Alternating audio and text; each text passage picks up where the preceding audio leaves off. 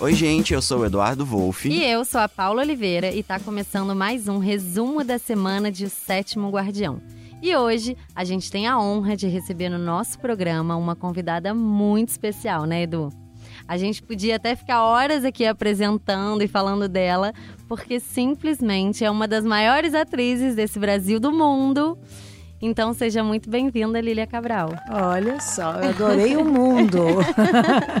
Ó, ser apresentada assim, é para mim é que é uma honra. Claro que a gente sabe do programa de vocês, claro que a gente sempre fica pensando, ó, oh, quando será? Quando será?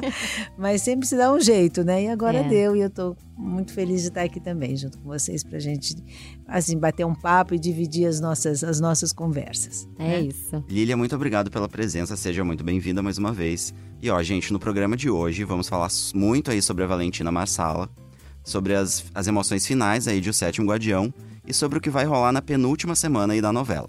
Se você quiser ir direto para o momento em que a gente vai entregar as novidades da novela, é só arrastar o seu podcast para o minuto 30 e 11. Temos então, gente, Lília Cabral aqui com a gente e muita novidade de Sétimo Guardião. Então, bora começar nosso programa, né? E para abrir o nosso programa, não tem como não falar da cena que encerrou a semana, né? A Valentina dando um tiro no Sampaio e recebendo ordem de prisão do Olavo. A gente até pôde matar a saudade, né, desse lado vilã da Valentina. Lembrando aqui, gente, que ela já tirou no gato Leon. Ela já deu tesouradas no Olavo, ela já empurrou a Laura escada abaixo e ela já forjou um roubo só para incriminar a Luz e colocar ela atrás das grades, entre outras maldades. Deu para matar a saudade, né, Lilia, desse momento aí, vilã da Valentina é. pegando uma arma para dar um fim no Olavo e no fim deu é, tudo na errado. Verdade, é, na verdade, eu acho que é, quando eu peguei esse personagem da Valentina e li, li na sinopse como seria esse, como é que eu deveria encarar, né? Ou como é que eu deveria tratar essa mulher. E eu nunca vejo uma pessoa assim, ela é ruim, ela é ruim, só ruim. Ou ela é boa, ela é só boa, porque eu não acredito nisso. Eu acho que todo mundo tem um pouco de cada coisa. Eu acho que se algum dia alguém te fizer alguma coisa bem desagradável na sua vida, hum, acho que no mínimo você vai desejar que ele leve uma topada no pé e arranque a unha, né? É Ou coisas piores. Então, partindo desse, desse pressuposto, eu, eu matei a saudade com o revólver, claro.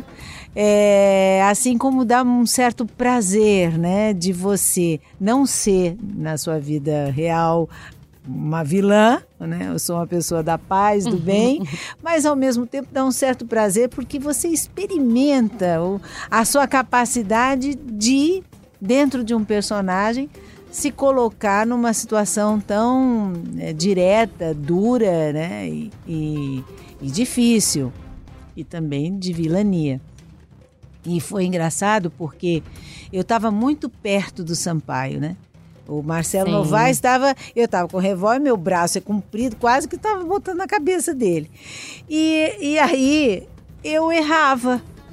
Aí o, o diretor, o Alan, falou assim: não dá pra, não dá pra você errar. tá perto. Mas assim, aí eu falei, claro, eu, imagina a Valentina Marsala jamais iria errar o tiro, ela iria acertar.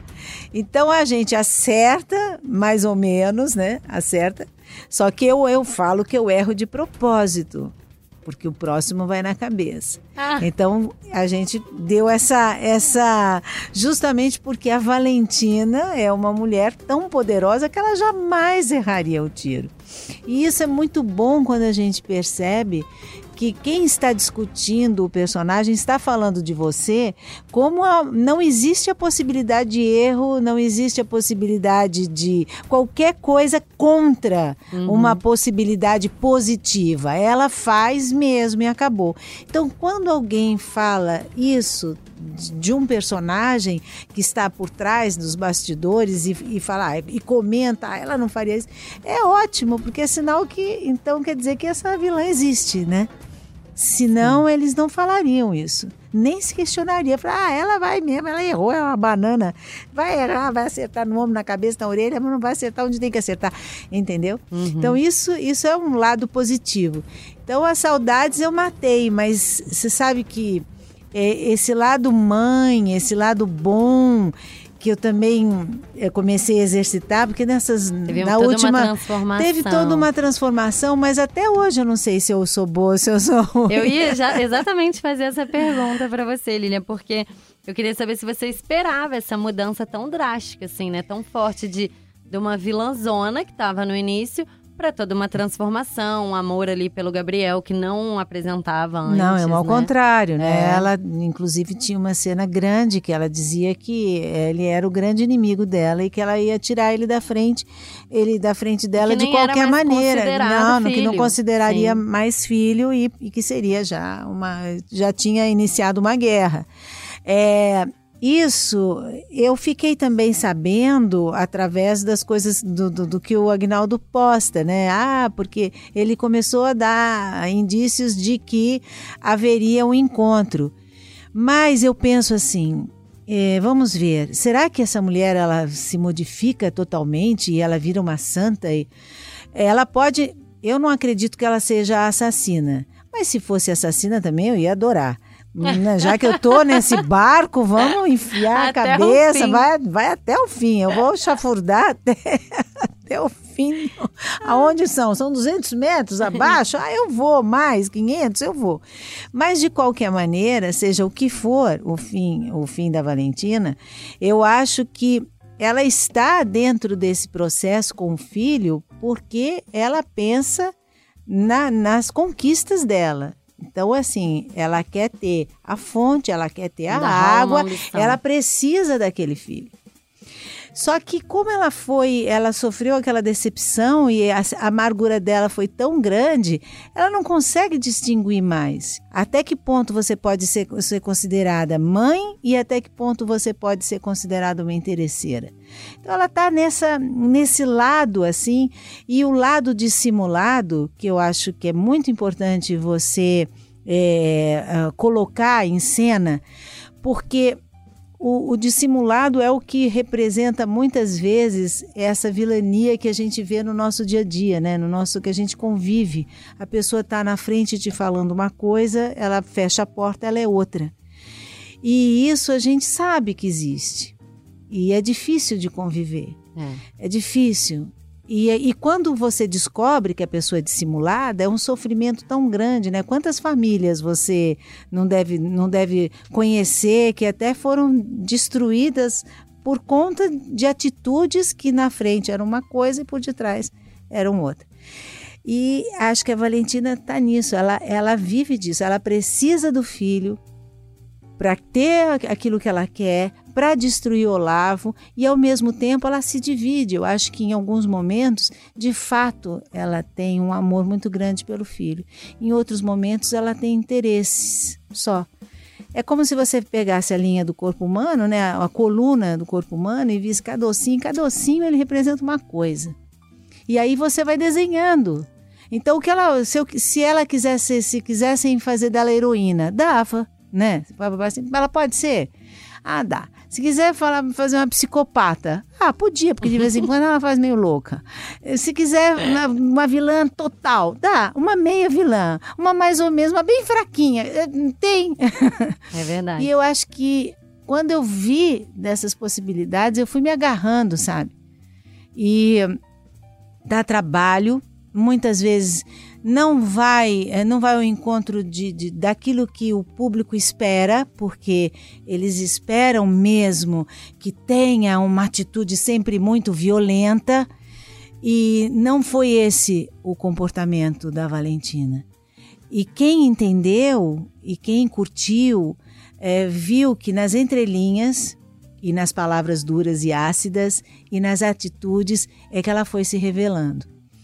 E eu particularmente, eu me deu trabalho, claro, porque é aonde a gente consegue se encontrar, mas eu saio, eu sei que me deu trabalho, mas eu saio feliz e realizada, porque eu sei o que eu pude fazer. Você fala assim, você deu sua vida? Eu falei assim, dei, como a gente faz sempre, né? Não existe outra forma de você sobreviver dentro dessa profissão se você não dá sua vida, né? É muito amor, É né? muito amor, é muita dedicação, são muitas horas. E é o que a gente faz, né? Então, lógico, agradar a gente quer sempre. Se não agradou, Assim, no mínimo você pensa assim, bom, as pessoas vão entender é. que houve um trabalho e tudo mais. Né? Então, mas é isso, é essa a história da Valentina Marsala. e dessas maldades aí, Lilia, que você falou, né, que ela exercitou em alguns momentos. A gente falou até dessa questão de ela ter dito pro Gabriel que não desejava que ele fosse filho dela, enfim. Você acha que foi essa a maior maldade dela? Teve alguma outra que, quando você leu os capítulos ali, te chamou mais atenção? Olha, é, eu acho que, a, que essa, essa maldade meio velada, sim, é, ela não ficou tão explícita, né? Como eu falei, ela não teve uma. Ah, é aqui ela vai. É, eu acho que tem um lado amargurado que é muito difícil de você conviver com pessoas assim, uhum. né? E quando você tem esses embates com, com um filho e é capaz de falar coisas horríveis, eu acho que isso é, é de uma maldade porque fica para o resto da vida, né? É. É, é, que nem você pegar uma mãe é, e que maltrata. Você consegue conceber uma mãe maltratando o filho desde pequeno? Mas existe. Você consegue conceber uma mãe competindo com o filho desde pequeno? Existe. Então eu acho que esse era o, era o grande ponto. Ela tinha, ela tinha prazer de maltratar as pessoas, de maltratar a secretária, maltratar os empregados. Ela sentia prazer disso, porque ela foi maltratada. Ela entendeu que a vida maltratou ela, porque uma, o namorado abandonou, porque, porque aquela a, a cidade inteira mandou ela para fora. Então ela entendeu que ela foi maltratada e que ela não merecia. Ela entrou na vitimização total e aí nessa vitimização ela acha que ela pode fazer aquilo que ela quer. Então esse é o, é o grande é o grande ponto duro e, e é, infeliz né dessa mulher. E sempre pela palavra, né? E sempre pela palavra, desde o início e sempre pela palavra. Valentina e sua língua ferida. tinha coisas boas. É, tinha coisas muito boas. Você lembra de alguma assim mais marcante? Ah, eu acho que sim. Todas as vezes que ela dava patada na Luíse era uma beleza. É. As coisas que ela falava também pro Olavo era uma maravilha. Eu estava assistindo a novela e ela vira pra Laura e fala assim: é. Que é? ela, fala assim, de princesa. Sim, ela fala assim: ah, não, não sou princesa. Ela fala assim: não, princesa é uma forma irônica de dizer. Mas só pessoas inteligentes. Mas só pessoas inteligentes dizer que são capazes de dizer. E isso eu acho que é, eu também fui estudando um jeito de falar que não ficasse assim, sabe aquela coisa de você querer mostrar que você está sendo má? É como natural. Acordou, falou bom dia, bom dia para quem? é, você tá bem? Eu tô, eu tô bem. O que, que, te interessa? Sabe assim, são coisas que não, não interessava, né? As outras. Era saía, saía naturalmente. Quanto mais natural fosse a capacidade de soltar, melhor eu acho que o entendimento das pessoas. Aí fala assim, ah, essa mulher existe. Quanto mais eu forçasse, ficava mais distante, distante de você entender que essa pessoa pode existir. Sim. Verdade. Agora, a Valentina mudou, mas ainda tem nela ali uma essência que a gente pôde ver na semana passada, quando ela saiu de casa decidida a matar o Olavo. Você acha que a personagem ainda pode surpreender nessa reta final da novela? Olha, eu espero que surpreenda. seja com, até morrendo, até fazer levando um tiro do lado. Eu espero que surpreenda alguma coisa, porque ninguém nadou tanto, tanto, tanto para morrer na praia, né? Eu, não é possível que a gente não vai surpreender. Mesmo que todo mundo diga assim, ai, não gostei do fi, no final da Valentina, não tem isso. No final tem. de novela, todo final de novela. Todo mundo as, quer ser o é autor. É assim, exato, é que nem futebol. É. Todo mundo, mas por que, que não jogou? Por que, que não passou a bola para quem? Para que não, por que, que ele não fez aquilo? Porque todo mundo mundo entende. Sim. Na verdade, né? A gente, quem está aqui é que sabe. Mesmo a gente às vezes fala assim, poxa, mas não podia ter feito de outra forma. Tem vezes que quando acaba a novela, fala assim, poxa, mas eu merecia. Ou então, fulano não devia ter acabado daquele jeito, ou ciclano, enfim. Mas não cabe a nós. É. Cabe a nós fazermos o que foi, o que foi é, comandado pela, pela autoria de uma pessoa que sabe escrever, né? Uma uhum. novela, que é o Agnaldo. E que faz então, isso e que faz faz isso há muitos anos e que faz com maestria e a gente tem que respeitar. Mas claro que a gente, eu espero que surpreenda. Agora, se não surpreender, também não vou ficar chateada, porque também faz parte. Mas eu duvido que não vai surpreender, né? Alguma É. coisa, mesmo, mesmo que eu morresse, ou então que eu, sei lá, que eu ficasse uma santa, sei lá, que eu fosse vender bolo na praia. Ai, meu Deus. Qualquer Vamos coisa, ver. fizesse uma guia, guia, se fosse guia turístico da, da fonte. Mas né? de repente, se ela voltar a ser Marlene, isso é uma surpresa voltei- também, né? né? Se eu voltar a ser Marlene, por que não, né? Assim, Sim. com um monte de. de- Seria uma de- surpresa. É difícil, né? Você imaginar a Valentina cuidando Jamais. do neto é é difícil, né? Cuidando daquele jeito, mas eu também seria. Tudo é um desafio. Tudo é uma forma como você vê, e eu acho que essa forma como você encara, ela não pode ser muitas vezes questionada, porque senão você não faz. É, eu fiz uma novela que era Laços de Família, e eu tive o prazer de ter comigo o Fernando Torres. E ele, às vezes eu chegava assim e começava, "Ih, mas eu não sei por que, que eu estou falando isso, mas eu não sei por que, que eu estou falando aquilo. Tudo que a gente faz e não deve fazer. Ele virou e falou para mim uma hora, falou assim, faça, não questione, faça. Eu olhei, fiquei com medo, fiquei quieta, falei assim, ah, é- não vou falar mais nada. E era isso mesmo. Se você parar para pensar, é, se você, se você eh, tornar eh, tudo ou, ou questionar tudo, não vai ser um prazer, vai ser um martírio. Sim. E aqui nós estamos defendendo uma história, né? E, e não é um, um martírio, nós, nós temos prazer e estamos felizes e vamos acabar muito bem. E É a isso. Valentina, se Deus quiser, vai surpreender. Todo mundo fala assim: você não sabe o que vai acontecer? Eu falo, não sei, por que, que eu tenho que saber?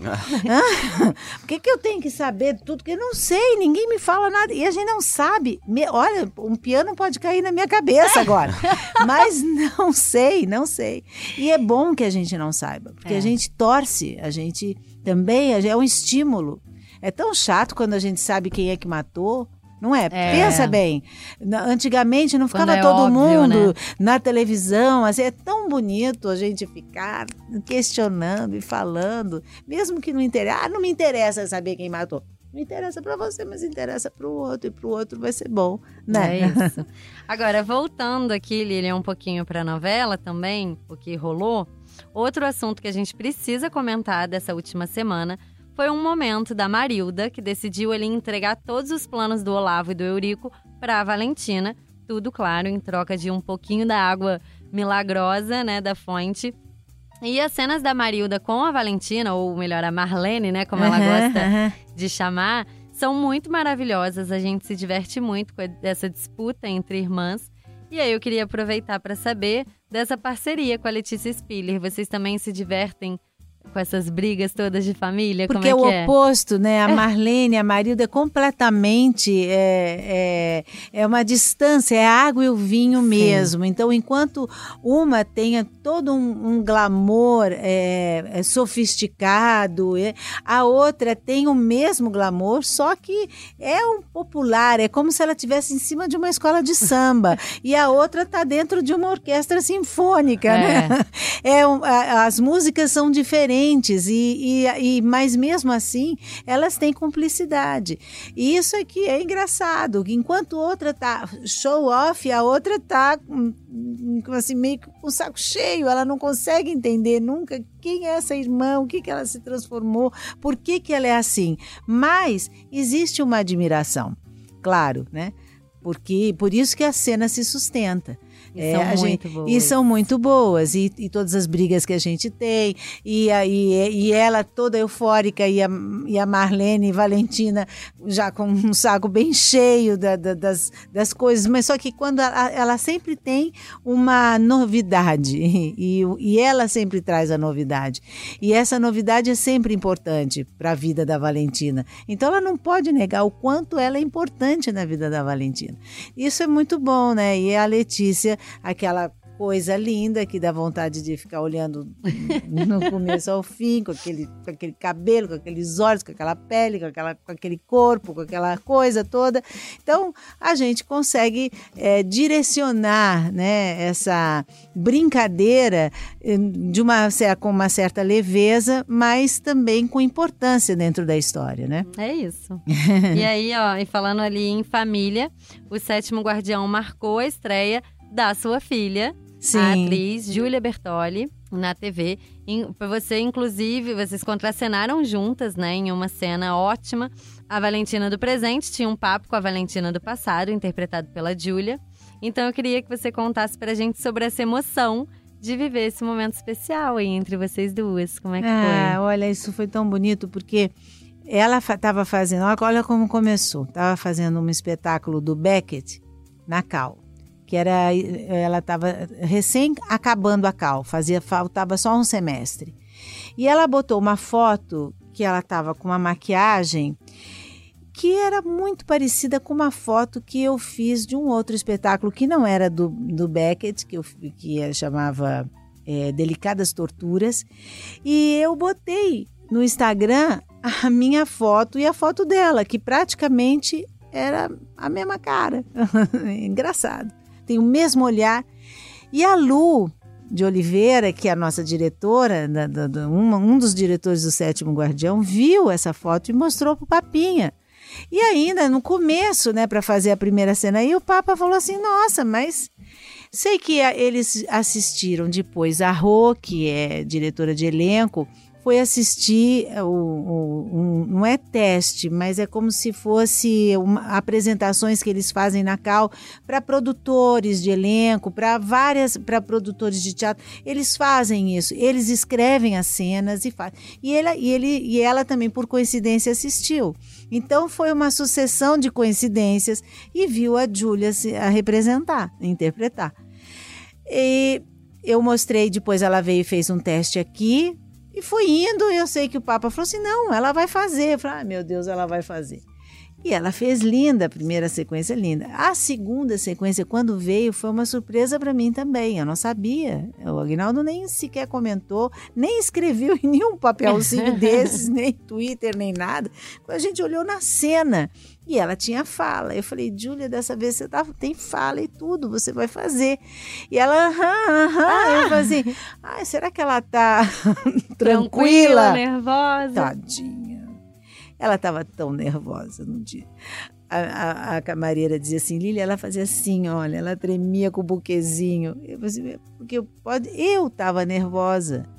É, por toda aquela situação ainda estava começando a querer chover, e aí tinha toda uma marcação de luz e de tudo, e ela tinha um texto, né? E aí ela olhava para mim, sei lá, ela não, ela estava completamente. Mas o Davi, o diretor, foi muito legal, deixou ela depois ficar mais tranquila. Eu também falei, Júlia, eu tenho certeza que você sabe o que você está fazendo aqui. É, isso aqui não é uma, uma brincadeira só, isso aqui é sério. E não é, não é só isso. É, você sabe por que você está aqui? Porque você fez toda uma história. Há quatro anos você vem fazendo uma história para isso acontecer. É. Então você estudou, você fez uma faculdade, você fez letras, você acabou de se formar, você acabou de se formar na Cal. E isso aqui está acontecendo porque você tem essa história. Então, não se preocupe, nervosismo todo mundo fica. Eu falei assim, ah, mas eu tenho que me emocionar. Eu falei assim, mas a emoção vem, vem normal, não pense nisso. Aí veio tudo. Aí depois que, que, acabou, tadinha, ela chegou até a passar mal. Acho que ela tava assim, sabe, tão... Mas depois se acalmou, aí a cena foi pro ar, editada e montada lindamente, porque plasticamente também a cena estava muito bonita. E ela, quando abriu a boca, aquele vozeirão, eu não tinha, eu não tinha dúvida nenhuma. É engraçado, né? Porque eu poderia falar, aí, será que ela vai dar conta? Mas eu Sim. não tinha dúvida nenhuma. Justamente por conhecer bem por a conhecer tua filha. e Sim. por ver toda uma trajetória é, de como ela começou, quando ela começou no teatro, fazendo a, as apresentações e a evolução dela. Então, quando ela começou e de como ela terminou a faculdade de teatro, é muito diferente. E eu tenho consciência disso. E, e, eu lembro também que no começo eu falava, conversava com ela muito. Depois eu fui conversando cada vez menos. E ela foi pegando confiança e acreditando nas coisas que ela. E ela, como gosta de escrever, desenvolver coisas e gosta, e gosta mesmo, mesmo.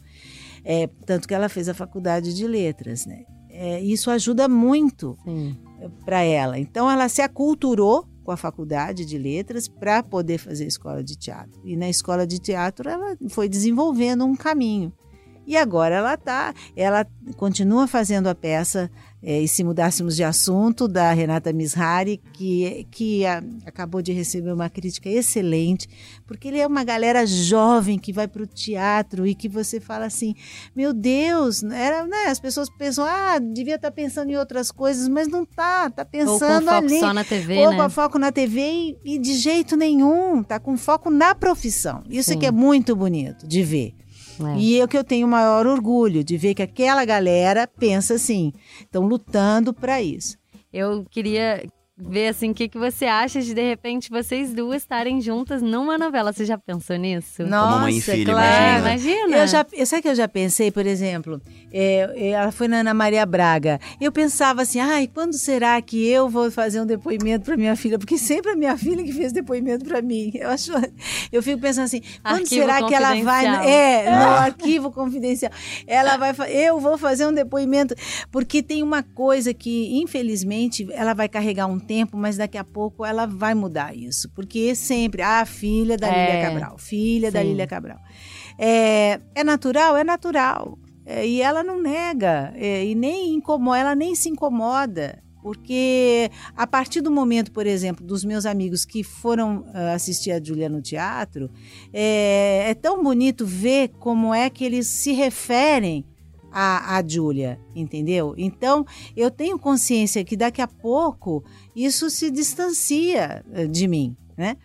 É, e quando eu acho que quando eh, eu lógico eu penso em fazer um, um trabalho com ela e eu tenho certeza que não vai ser agora porque agora está na malhação mas daqui a pouco é capaz disso acontecer É, a gente pensa porque a gente primeiro que a gente sempre quer o melhor né para os filhos e que quer que estejam bem encaminhados É, e segundo eu penso porque será um aprendizado acho que mais para mim do que para ela Sim. porque é o que eu digo, essa, essa, essa gente, essa juventude é, que tem esse lado da vocação muito forte e que pensa mesmo em, em, em viver da profissão, que é difícil, né? Mas eles vêm completamente sem vício nenhum. A gente já tá tudo, a gente já parece que a gente tem um monte de botão e alguém fala, liga assim, fala assim, ah, então agora chora. Você bota o botão do chora. Agora você vai fazer alguém rir. Você liga o botão do rir. Agora você vai se estribuchar no chão. Ai, como é que se estribucha? Entendeu? Cada um tem um botão que você vai apertando. É, Essa juventude, essa galera, eles não têm botão nenhum. É, e quem tem vocação e quem é bom tem uma simplicidade, um entendimento que você precisa observar. Eu passei pelas mãos de grandes a- de autores e diretores e atores mais velhos do que eu. E eles diziam isso sempre para mim. E eu ficava meio desacreditada, porque eles ficavam me olhando e eu dizia assim, eh, se eles estavam prestando atenção para me ajudar. E a maioria dizia que prestava atenção para aprender. E eu não conseguia entender o porquê. Por quê? Por quê? Porque a gente era não tinha compromisso, né? Era espontâneo, era divertido, eh, ninguém ficava. "Ah", Porque era, era uma outra geração, diferente da geração que estava à minha frente. E isso a gente consegue compreender quando a gente está agora, nesse, nesse momento que eu estou, eu vejo quem é que está bem jovem e quem é que tem o seu futuro garantido, entendeu? Uhum.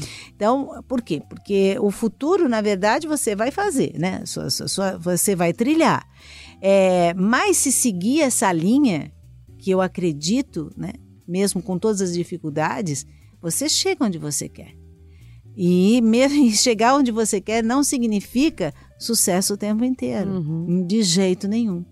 E ao contrário, né? A gente, você vai aprender sim com todas as dificuldades, nas dificuldades.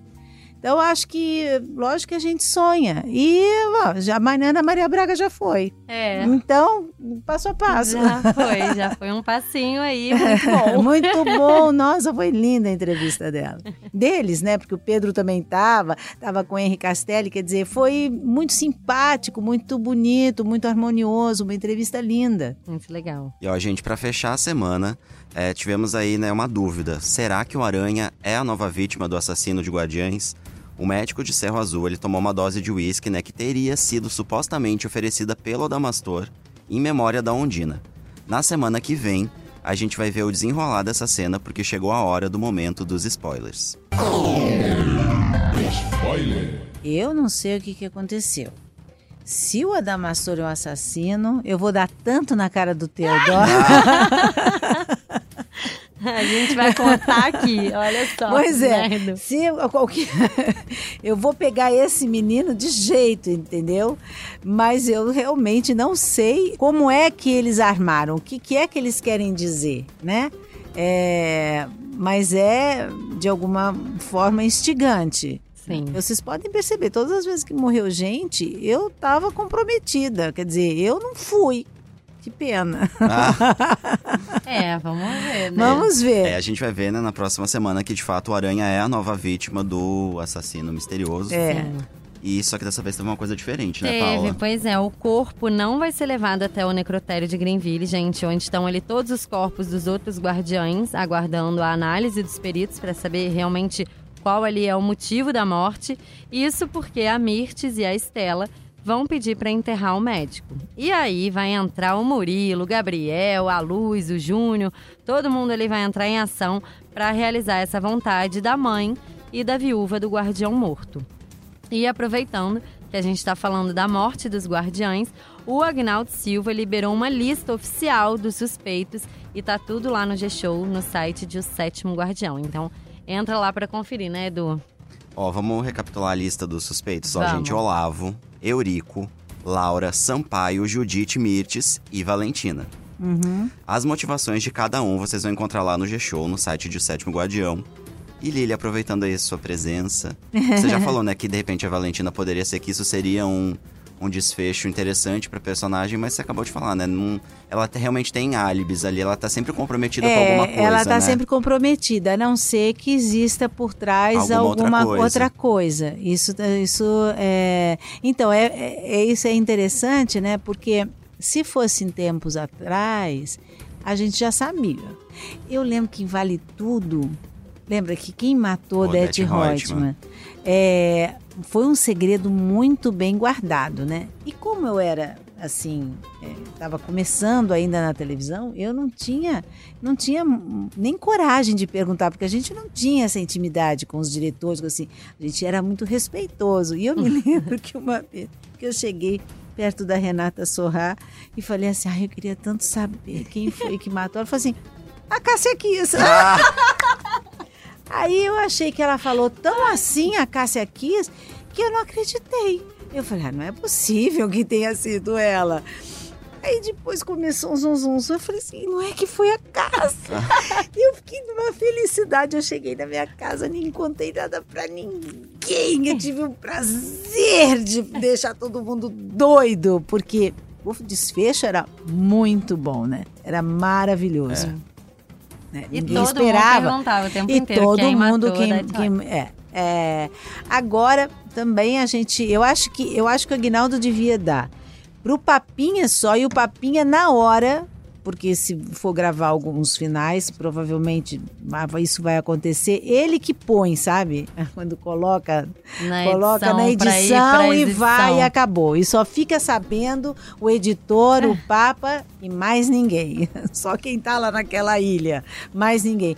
Isso eu acho que seria ótimo, porque é uma forma também de você preservar até mesmo e de insti- instigar mesmo a- a- o pensamento das pessoas e, e fazer com que as pessoas queiram saber. É uma forma de, de- de se comunicar de uma outra forma, assim, também divertida, né? Instigante, sei lá. Feliz.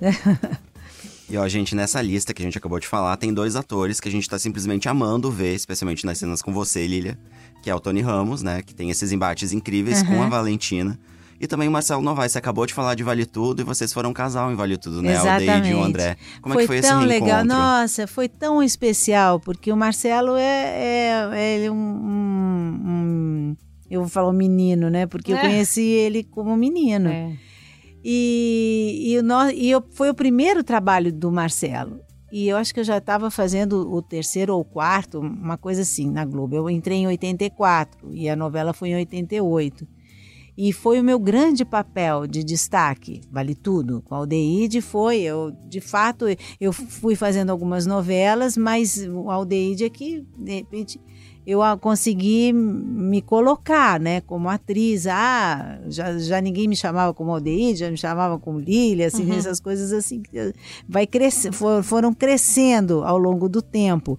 E o Marcelo, a gente trabalhou e depois nunca mais nós trabalhamos juntos, mas sempre quando se encontrava. É, e eu sempre achei ele muito bom.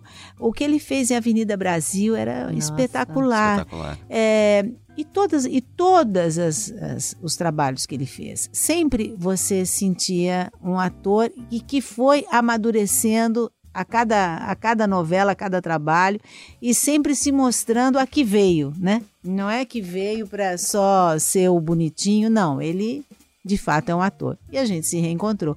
Então a gente tem muita, muita intimidade, parece que a gente convive há muitos anos juntos e tal. E na verdade teve um hiato e que, que só teve a distância, mas o carinho, o respeito, a admiração, ela continuou. Com o Tony, eu nunca tinha trabalhado. Foi a primeira Gente, vez. É muito doido isso, né? É muito, né? Porque Vocês dois. e eu, você pensa, ficava nervosa no início, que eu tava tra com É mesmo? Lógico. não é, não é assim, chegar e falar assim, ah, é, como? É o gravando To- com é o Tony. Tony. Não, é o Tony Ramos. E eu, um respeito imenso, uma admiração imensa por toda a trajetória dele e pela pessoa que ele é. Então, ele está no set, no set a gente não é, a gente não só contracena, mas a gente aprende, a gente divide coisas. É, e ele foi uma pessoa que me ajudou muito, é, principalmente no começo da novela, a poder é, me colocar, é, não, não me deixar abater por nada, para ter forças para encarar todos os desafios que a cada dia me, me colocavam na, na frente, né? E eu tinha que encarar. E eu sou muito agradecida a ele e a todos, né?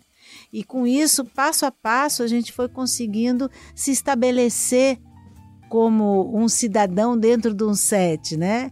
E esse, isso foi, foi acontecendo mesmo de verdade. E o Marcelo estava sempre presente, o Tony sempre presente, Fernandinha Freitas, a Iana. A gente viveu um, e era um, no do Vivier, o estúdio, ele é uma casa. A gente vivia dentro daquela casa.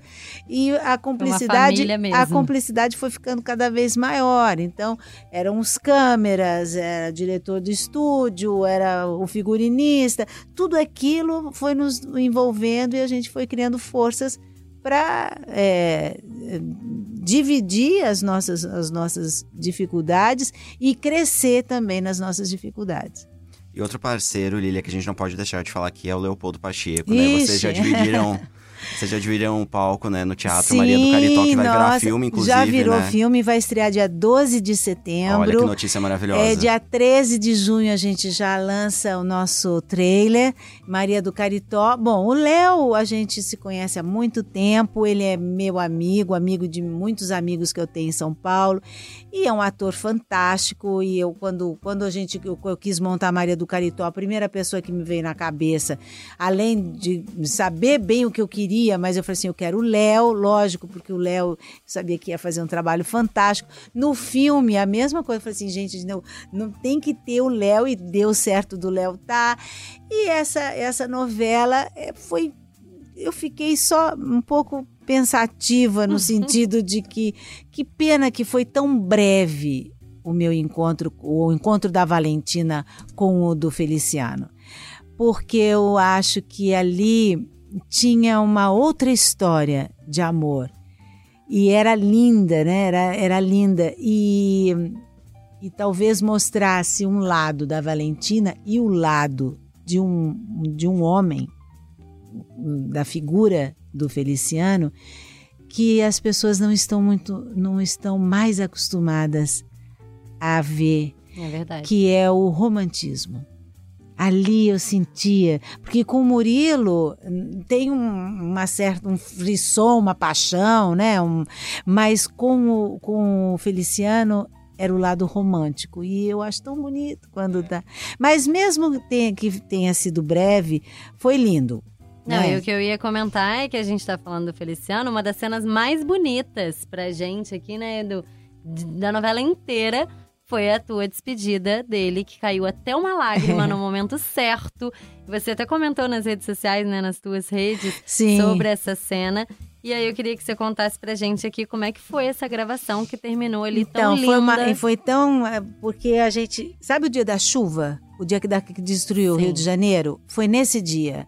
E eu não consegui chegar na minha casa, porque eu tinha uma reunião no Leblon e o motorista me deixou no Leblon e do Leblon eu fiquei. Eu tive que dormir na casa de uma amiga minha. E quando acabou, começou aquela chuva e faltava só um plano, na verdade dois planos, mas se quisesse só um plano já dava, já teria que seria o fechado da gente. Mas já tinha, já tinha toda a trajetória. Eu chegando, eu falando o texto, eu abraçando não sei o quê. E o Davi falou assim: não, eu, eu queria que tivesse um fechado. Falei assim, ai Davi, mas no, na quarta-feira a gente tem um estúdio, eu ainda tinha estúdio noturna, tem um estúdio tão pesado, será que necessita? Assim, Lilia, eu preciso de um fechado, vai ficar melhor. Falei assim, então tá bom, então vamos lá fazer o fechado. Lá estava eu de manhã cedo, acordei cedo, porque eu ia juntar com o estúdio. E foi, aí quando veio a câmera, já estava a câmera posicionada, estava tudo, porque era fazer essa cena e eu correr para o estúdio, que o estúdio começava a uma. Ah, foi engraçado que na primeira que eu abaixei e falei, eu, ele tinha falado assim é, para o Léo: aqui você, você vai ter que se emocionar, mesmo morto. Eu falei: tá bom. E você também, Lília? Eu falei: tá bem. Só que quando eu abaixei, eu senti que a lágrima ficou aqui.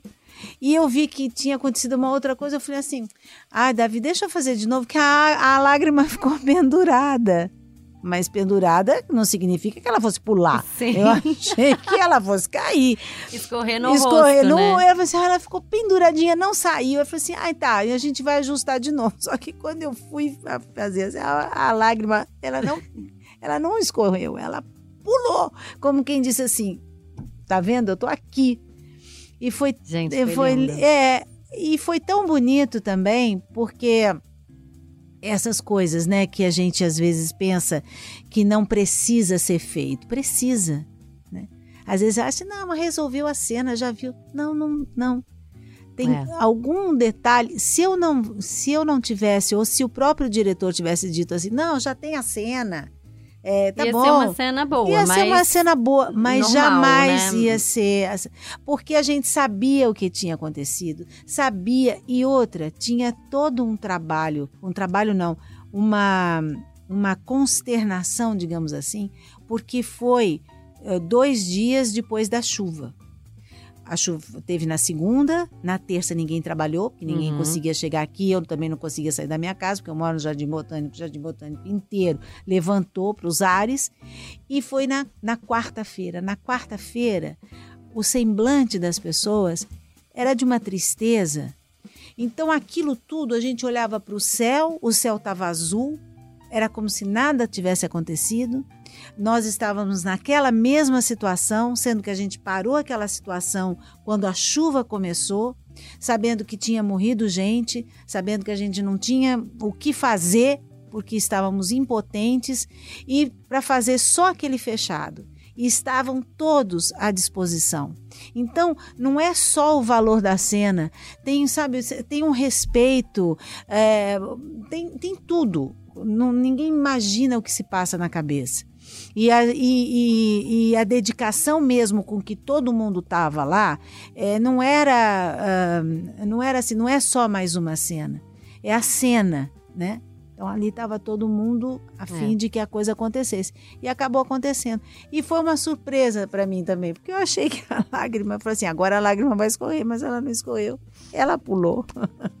Ficou muito bonito. Vocês Ficou estão de lindo. parabéns É, mesmo. ficou lindo. Agora vamos seguir com o nosso podcast para falar de Marcos Paulo, nossa química, que nem tá mais exercendo a profissão, né? Desde que a Valentina rompeu a sociedade com o Olavo. Mas ela vai achar um novo amor. E quem pensa ali que o Robério vai voltar, gente, eu digo que não. Se preparem para essa surpresa, porque o novo amor de Marcos Paulo é o Peçanha, o assistente da delegacia de Serra Azul, e eles vão passar uma noite muito quente no xadrez. Interessante, né? E eu vou aproveitar, gente, que a gente tá falando de Marcos Paulo aqui, para te perguntar, Lilia, sobre a Nani People. Ela até teve aqui no nosso programa, comentou que ela é muito sua fã, que você é uma grande inspiração para ela. Ela até chorou, se emocionou falando de você. Então eu queria saber como é que foi esse encontro, porque ela já te conhecia muito, já te amava muito. E aí eu queria saber de você. Olha, eu também conheci a Nani. É, quando começou essa história de quem, quem, quem vai fazer, quem vai fazer, quem vai fazer, porque a primeira ideia, e o próprio Agnaldo colocou isso, a gente nem não, eu posso falar, porque ele colocou abertamente que ele queria que fosse a Renata Sorrá. Uhum. Mas acho que a Renata devia estar em outro trabalho ou então em alguma circunstância que não, não seria possível. Aí começou, quem será, quem será? E eu sempre, eu sempre falei, eu, gente, eu acho que tinha que ser a Nani People. A Nani People eu conhecia dos programas da Hebe. Eu, quando assistia o programa da Hebe, ela fazia entrevistas, eu conhecia ela lá. E de alguns outros programas que sempre quando eu via a Nani, eu achava ela assim um espetáculo. Ela é uma presença, E né? quando começou a, a sugerir lá em cima, né? Todo mundo, ai, quem é, quem é, quem é? E começou, ah, pode ser a Nani Pipa. E eu falei assim, ai, gente, tem que ser. tem que ser. Então eu tava torcendo muito para que fosse. É, que legal. Aí foram, foram, eu acho que mostraram um teste dela e tal, e, e imediatamente ela foi aprovada. Eu torci mesmo para que fosse ela. Eu tinha certeza que ela iria dar conta do recado. Deu É, muito bem. E ela e, e outra, não é conta do recado de querer assumir uma posição ou levantar o tipo de bandeira. Não, Não. ela dá conta do recado como personagem. Ela não entrou, ela pode ser a Nani People, mas as pessoas se referem a ela como Marcos Paulo. Então, a personalidade dela ficou lá. Mas aqui dentro ela tem um personagem para defender. E isso é que eu acho que muitas vezes as pessoas, quando a personalidade é muito forte, você não consegue ver essa diferença. E aqui você enxerga. Por quê? Porque ela é uma atriz. Ela não é, ela não, não é que ela seja, ela é uma atriz, ela é uma atriz completa. E a gente teve uma, uma proximidade muito, era tudo que eu precisava. A Valentina precisava desse contraponto. E um contraponto que ajuda a Valentina também a crescer. Sim, e dá Não é? conselho. E, daí, e ajuda como eu, a mim, como atriz, né? Porque tem momentos em que eu sou escada para ela. Tem momentos em que ela é escada para mim. Então, você saber como é que você se coloca uh, sem, sem estar no nível de competição, Uhum. mas no nível de respeito, isso é muito importante. Ainda mais quando a gente está numa novela que tem né, milhões de capítulos, milhões de histórias, milhões de atores, atrizes e tanta coisa acontecendo. Então, isso, e, e eu sempre achei que eu ia me dar muito bem com ela. E me dei muito bem. Agora, como é que Me você sou- consegue segurar o riso? Com Ah, ela? imagina! Que Mas a ó, gente ela não é uma fe- aqui. Ela é uma festa. Ela é uma, mas, é, mas é- também não é assim, né? Ela vem, ela não é uma festa o tempo inteiro, porque senão a gente a gente fala dá um tempo, né? Não, não é assim. Ela é, mas ela é uma festa. Quando ela entra no estúdio e começa com as brincadeiras, porque ela é muito rápida, ela é muito inteligente, é sagaz. Então, quando começa isso, para, se você quiser, onde está a Nani? Tem um monte de gente do lado dela e ela falando. É, é muito bom de ver. E o jeito que ela lida, o respeito que ela tem com as pessoas, o carinho, sabe? A é equipe, ela é muito, muito querida. Então, para mim, ela fala: ah, você foi o meu presente, você isso, você aquilo. E ela enche a minha bola. Nunca eu tive na minha vida de televisão, de nada, de teatro, alguém que enchesse tanto a minha bola. E eu, eu, eu acho que eu não sou tudo isso. Eu sou uma bexiguinha que tipo, sopra, tudo bem. Ah, Mas não parece. sou assim, aquela bola que, nossa, ela fala. Mas isso também é, me deu tanta, é, nesse trabalho principalmente, ela é, foi de uma generosidade que eu jamais eu vou esquecer. Né? Não, não, não, nunca pensei que fosse me dar tão, tão bem assim, com uma pessoa que mal entrou. E a gente é como se a gente se conhecesse há muito tempo. É, e com certeza daqui para diante a minha vida, Nani People, não estará nunca mais distante, estará sempre próxima de mim, da minha filha, meu marido, da minha família, de tudo, porque ela entrou de uma forma muito uh, delicada, é, sem em, em nenhum momento ser invasiva e conquistou seu espaço. Conquistou espaço na minha vida, conquistou espaço na vida da televisão, na Rede Globo, dentro daqui da, do, com os diretores, com, com todos. Ela conquistou, ela foi conquistando. E nada foi forçado. Foi tudo é verdadeiro, ela. espontâneo. Então, é, essas pessoas são admiráveis e você quer para o resto da vida, né? Você não, pelo amor de Deus, né? É isso. E aí na semana que vem, Edu? Ó, gente, lá. semana que vem a gente vai ter outros dois grandes momentos que eu vou contar bem rápido para vocês para a gente poder aproveitar ainda mais a presença aqui da Lília Cabral, nossa convidada especial. Então vamos lá. Primeiro, a Estela vai descobrir que ela tá mesmo grávida, ou seja, gente, a inseminação artificial vai ser um sucesso. Ela e a Mirtes vão se unir como nunca, né, depois da morte aí do Aranha, e vão enterrar as diferenças do passado para recomeçar uma relação entre elas aí de forma mais amigável. Então, finalmente, vamos ver uma Mirtes aí diferente. E a outra coisa que a gente vai ver na semana que vem, que a gente precisa falar aqui para vocês, é que a Luz ela vai aceitar o pedido do Gabriel e vai topar ser uma nova guardiã. E nessa história toda vai rolar ali uma dorzinha de cotovelo da Valentina é, por não ser eu chamada. Eu acabei de gravar isso, já fiquei bem chateada, né? Porque eu não sou nada. Fiquei preso no quarto, esperando horas para resolver. Quando eu alguma coisa que eu não sabia. Quando eu saí, eu perguntei o que que é que aconteceu. Aí falam, até o Murilo, ele é guardião. E eu não sou. Até o feijão, que só pensa em comida, é guardião. Eu não sou. Eu não tenho alguma coisa esquisita acha que, você, que, a, que a Valentina seria uma boa guardiã? Ela, eu acho que eu, assim, capacidade de resolver as coisas melhor do que eles eu teria. É. Ah. Entendeu? Hã? Eu sou bem é mais prática, inteligente. Né? Não, eles são muito fracos, gente. Eu sou, a Valentina é muito Ai, inteligente. Não, mas não é? é? A Valentina é inteligente. Eles estão dois, dão dois, três passos, ela tá na frente, ó. É. Não, e ela é muito prática. E quando ela não sabe o que fazer no momento, ela cria alguma coisa para enrolar ela, a pessoa. Com certeza iria, né, era, iria saber.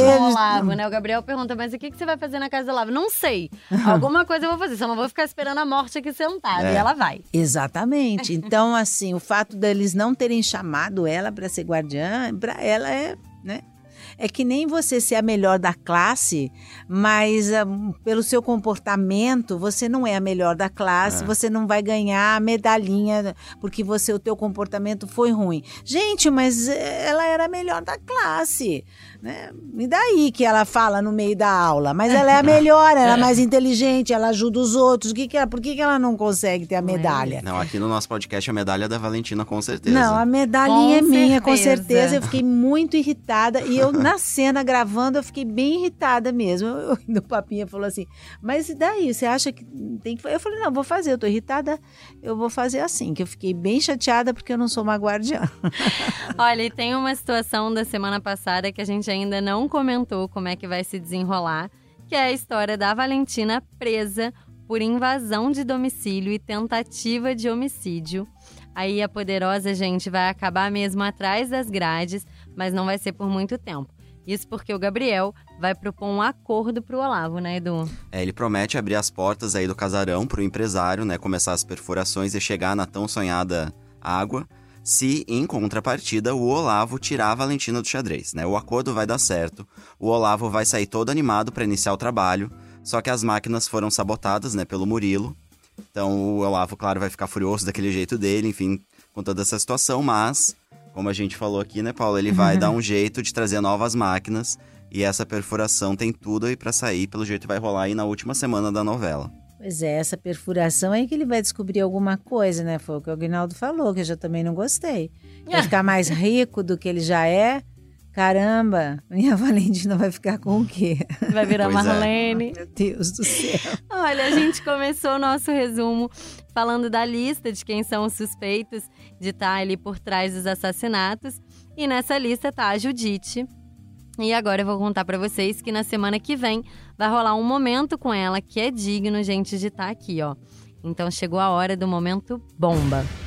E ó, o negócio vai ser o seguinte: na noite em que o Aranha vai ser assassinado, a Neide vai encontrar alguém caminhando pelas ruas de Cerro Azul. A gente não vai saber quem é essa pessoa.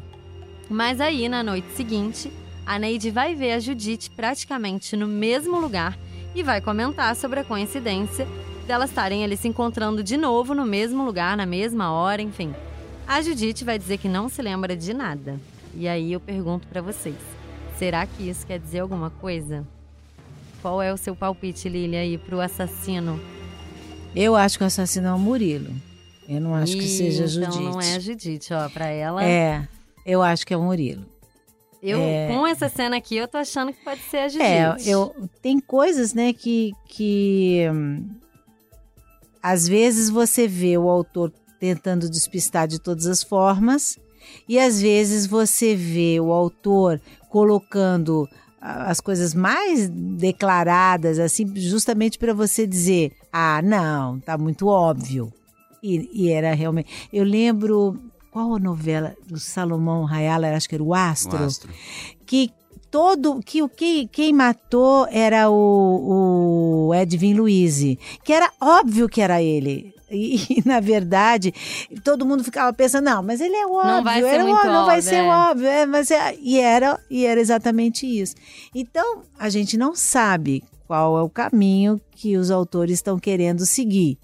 Mas é, se não for a Valentina, eu acho que é o Murilo que mata. Eu não sei se a Judite ela tem, se bem que ela começou a mostrar tantas é, uma outra face dela que a Isabela como é maravilhosa, né? Isabela então Garcia. ela de- dá um show aí você fala assim, ai meu Deus, será Pode que é? ser, é, de mas repente. é mas é muito por conta do trabalho que ela é, executou, né?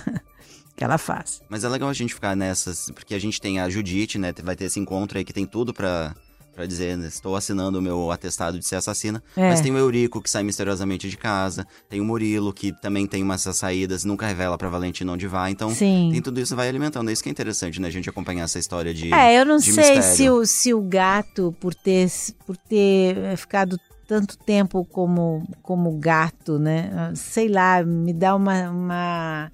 E a história ser realismo fantástico, se não existe alguma alguma realidade fantástica É. nessas mortes. Sim. Eu penso nisso, sabe? Que não é simplesmente você ser um assassino ou se não tem alguma coisa por trás. Então, por isso que eu sempre penso no Murilo, porque ele é o personagem fantástico É. da novela. Na morte da entendeu? Milu, inclusive, rolou uma sombra ali na cena, né? Foi É. uma coisa meio sobrenatural. É. Então, Eu não sei, eu ser, é um sempre caminho. é um caminho, né? Sei lá. Vamos ver, né? É. Como é que vai ser. Não tem como a gente saber, gente. Só Não, Agnaldo só mesmo Aguinaldo, e só infeliz- assistindo. Não, Lili, aproveitando que você falou de, desse universo, né, do, do Agnaldo, de realismo fantástico, a Valentina tá nesse ambiente que é muito diferente do ambiente da Griselda, né, de Fina Estampa, e da Maria Marta, de Império, que viviam num ambiente mais realista. Essas outras duas novelas eram bem realistas. Como que é, assim, brin- poder brincar nesse universo maravilhoso, onde É. o homem é gato, onde a gente pode ter um assassino sobrenatural? Bom, mas eu fiz Pedra sobre Pedra. É verdade. É. que tinha o Jorge Tadeu e aquela árvore imensa. E eu era apaixonada pelo Sérgio Cabeleira, que era o personagem do Osmar Prado, e ele, ele viajava para a lua, É. tinha uma ligação com o lobisomem muito. Ele era um lobisomem, né? E ficava preso, e quando virava a lua cheia, ele se transformava. E, e, e a história era quando ele conhecesse um amor verdadeiro, ele iria para a lua definitivamente. Era linda a história. E mesmo Tieta também tinha muita É coisa, verdade, tinha Tieta. várias, várias situações onde também havia o realismo fantástico. Eu fiz essas duas. É, e voltar, o, esse, e, voltar a esse é... universo é, foi surpreendente, porque a gente está voltando em 2018, 2019, né? Então não tinha internet, não tinha rede é. social, não tinha nada.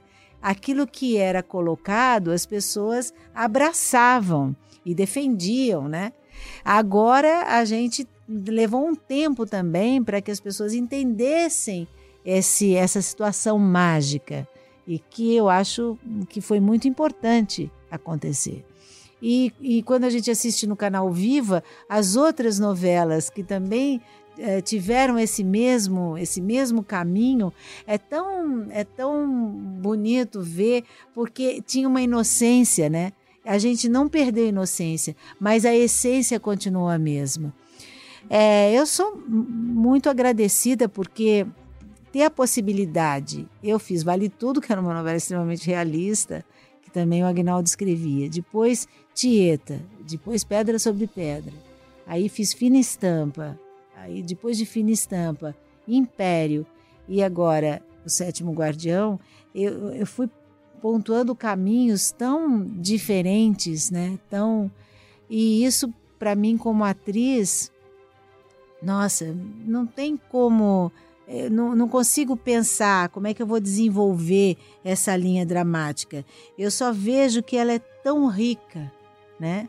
E, e eu dou, agradeço mesmo a essas possibilidades, ao Agnaldo mais uma vez ter acreditado nessa nesse personagem e dado esse personagem para mim.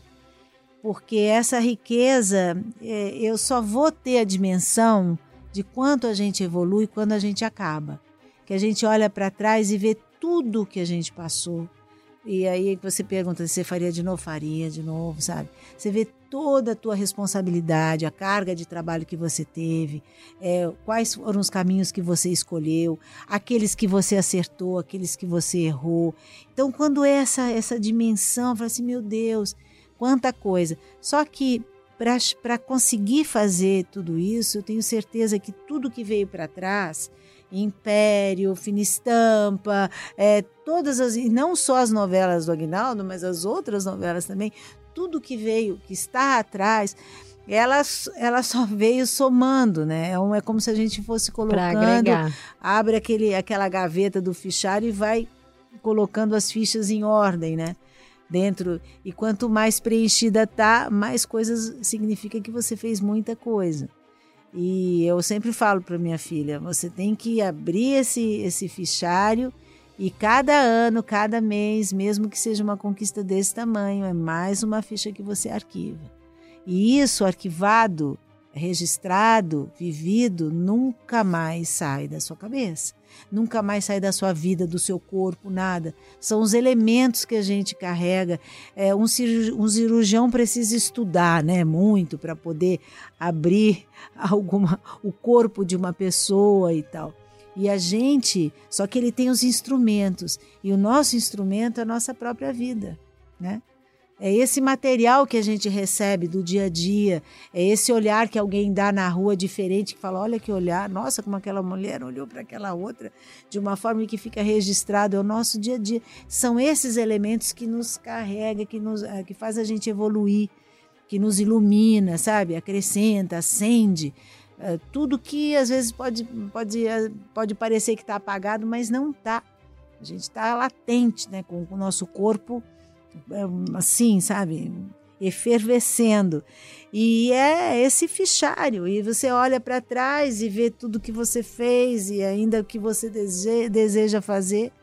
É uma história. Então, eu passei por essa por essa esse lado mágico em 90 e né, não, não podia imaginar que eu fosse voltar novamente à magia em 2019. Então, Aprendi, errei mais do que acertei, eu acredito. Mas nos acertos eu aprendi tanto e acertei na hora certa, né? Aí para comover, para fazer as pessoas rirem e tal. Mas eu a gente sabe, sabe o, o que, que, mais você tem que conquistar. Então, o próximo trabalho, vou ávida de novo para uhum. para assim, agora Tudo tem outra, tenho, né, carreguei minha bateria, vou recarregar novamente e tenho outra bagagem para e tem que agradecer, né? Porque se eu não tivesse tido essas oportunidades, principalmente que o Agnaldo me deu, é aonde, para onde eu iria, né? Essa que é a nossa verdade, a minha verdade é essa. E com isso, né, Edu, a gente chega ao fim de mais um programa. É isso aí. Semana que vem tem mais. Eu não estarei aqui, eu tô entrando de férias, Boas mas o Edu férias. vai estar aqui com alguém especial, provavelmente, né, Edu? Assim desejo. Enfim, Antes de despedir, vamos, vamos dar os créditos do vamos. programa, então, gente, ó. Eu sou o Eduardo Wolff, vocês sabem, eu apresento esse podcast junto com a minha colega aqui, Paula Oliveira. E eu também sou responsável pelo roteiro desse programa e a gravação e a edição são do Thiago Jacobs. Lilia Cabral, muito obrigado pela sua presença. É, Nosso papo foi maravilhoso. É, obrigada a vocês. Se você quiser dizer aqui suas redes sociais pra galera ah, te seguir, né? pode dizer também. Olha, eu, eu, rede social, eu não, não, Twitter, essas coisas. Instagram. Está, Instagram eu tenho, Instagram eu gosto. Com mais de um eu milhão adoro. e meio de seguidores, Lilia. É, e eu não fico marcando assim pra ganhar seguidora, não. É assim, é tudo espontâneo. Tá vendo? É muito, muito amor. Bonitinho. Mas é assim, o meu Instagram é Lilia Underline Cabral. Pode então seguir. é isso, gente. É. Segue lá, que tem muita coisa. É, eu é acho assim, legal. eu acho que o Instagram é uma forma da gente. É, não é o público conhecer, porque eu, eu tenho um lado muito que eu preservo, né? Preservo a minha vida, minha, minha família, assim. Mas tem coisas que você gosta de dividir até mesmo você eu gosto de falar dos meus dos meus amigos. Quem entra no meu Instagram vê. Eu gosto de elogiar meus amigos. É o último que eu coloquei foi da Ludmilla que eu eu, eu sou fã da Ludmilla. Eu ah. adoro a Ludmilla. E ela arrasou no, no, show, no show dos famosos. arrasou. Eu fiquei tão impressionada. Aí eu coloquei. É, aí vem, mas vem uma enxurrada de gente também falando. Isso é bom porque eu não, você não consegue imaginar que tem uma pessoa lá em João Pessoa, ou então, né, no Recife, em Manaus, Porto Alegre, ou nas, no interior de São Paulo, no interior de Goiás, no interior de qualquer lugar, de qualquer estado, que está olhando você e que tem um carinho para te é. dizer, um carinho para dizer do artista que você gosta, uma e geralmente, porque Instagram ninguém entra, quem entra para dizer que você não serve para nada, pelo amor de Deus, né? Então é melhor não entrar, não precisa acompanhar. É. Mas geralmente o Instagram ele é, um, ele é um, uma rede social positiva, carinhosa. Aí eu comecei a ter e, e, eles começaram, os fãs começaram a crescer e eu achei isso tão bonito. É bonito, é gostoso, eu gosto mesmo. E é muito gosto, legal te acompanhar. É, e eu redes. acho que isso é uma coisa que me faz bem. E, e, eu sinto que quem acompanha também, sabe? Eu vejo que às vezes eu, eu entro, porque quando tem. E eu leio, eu costumo ler. Tem 500 e não sei o quê. É difícil, mas assim, aí tem alguns que você já lembra que, olha, esse daí já seguiu, porque sabe quando vai repetindo o mesmo nome? É muito bonitinho e, e me faz bem.